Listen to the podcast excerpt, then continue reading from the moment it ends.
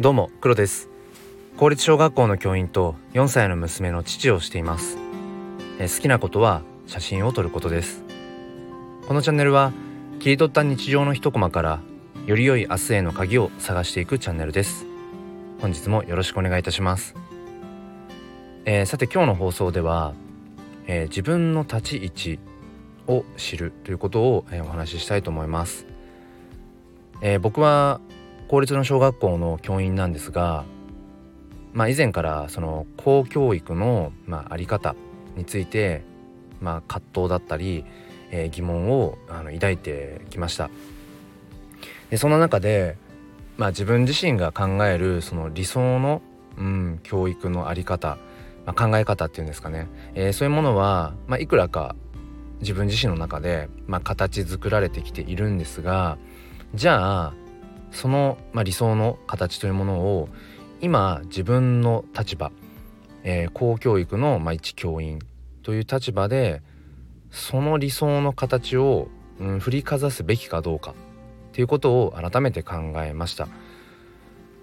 えー、新年度が始まって、まあ、新しいクラスを持ち、あのー、新しい子たちとこう向き合う中で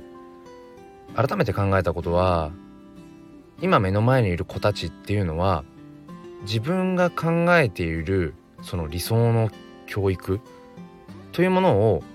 果たして求めているのかどうか。そして、えー、その学校に通っている子どもたちを、まあ、送り出している保護者の方々。っていうものは果たして僕が考えているその公教育ではなかなか達成が難しいようなうん教育を求めているかどうかというともしかしたらちょっとそこれは違うかもしれないななんていうふうに、えー、と考えました。えー、と要するにどういうことかというとうん公立の小学校の教員なんだから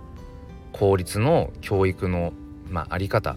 どうやったって変えられないような、えー、フレームの部分システムの部分ですよね。例えば、えー、文科省から出ている学習指導要領うん、こういうことを勉強するっていうふうに決,、ま、決められている、えー、その上で、まあ、カリキュラム、まあ、時間割があったりだとか、うん、教師一人に対して、えー、子どもたちが何十人もいるというそういう、えー、教室の環境。まあちょっと言い方がですが、まあ、戦後教育から変わらないそういう一斉教育。そしてどうしてもこう横並びで比べられてしまうようなそういう環境、うん、それはもう前提として公立の、えー、小学校公立の公教育の教育現場はそういうものだ。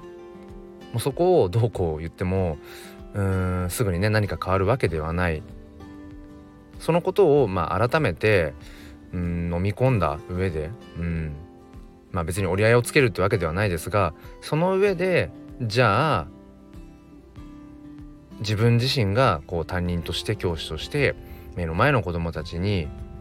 自分が考えているその理想の教育の在り方っていうものにどこまで迫れるかっていうことそこに、えー、注力するのがおそらく自分が今すべきことなんじゃないかななんてことを思いました。えー、まあ僕のその理想としてる教育っていうのはやっぱりその子供たちっていうのは自分できちんとこう育っていこうとする力を持っているで大人はそれをサポートしたりだとか、うんまあ、その後押ししてあげるそれがやっぱり最適な関わりなんじゃないかななんていうふうに考えています。まあ、子育てもね同じなんですけれども、うん、だから全て大人が決めて大人が、えー、発信して、うん、っていうこと教え込んでっていうことではなくて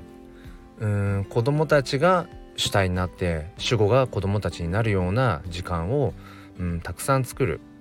なんでそれが必要かというとこれからの、えー、時代本当に明日明後日、えー、世界のルールがいつ変わるかわからないようなそういう、えー、時代の中で生き抜いていくためにはやっぱり自分の人生を自分事として、えー、考えてまあそのね、えー、疑問とか課題っていうものを自分で見いだしてでそれをじゃあ解決するためにはどうしたらいいんだろうっていう手段を選んだりだとか、えー、そしてそれを行動に移すっていううんことができる力っていうものが、えー、より一層大切になっていくんじゃないかなっていうふうに考えるからです。えー、ちょっと話がうまくまとまってるかわからないんですが、えー、自分の中で持っているその教育や子育ての、えー、理想像でもそれを全てが全てその理想像を、えー、かざすっていうのかな、えー、形にする場所っていうのが今自分がいる場所。かどうかということは、えー、考える必要があるのかもしれない。そこは職業問わず、えー、まあ、誰にでもねちょっと言えることなんじゃないかななんていうふうに思って、えー、この話をさせていただきました、え何か皆様の参考になれば幸いです。それでは、え今日も心に前向きファインダーを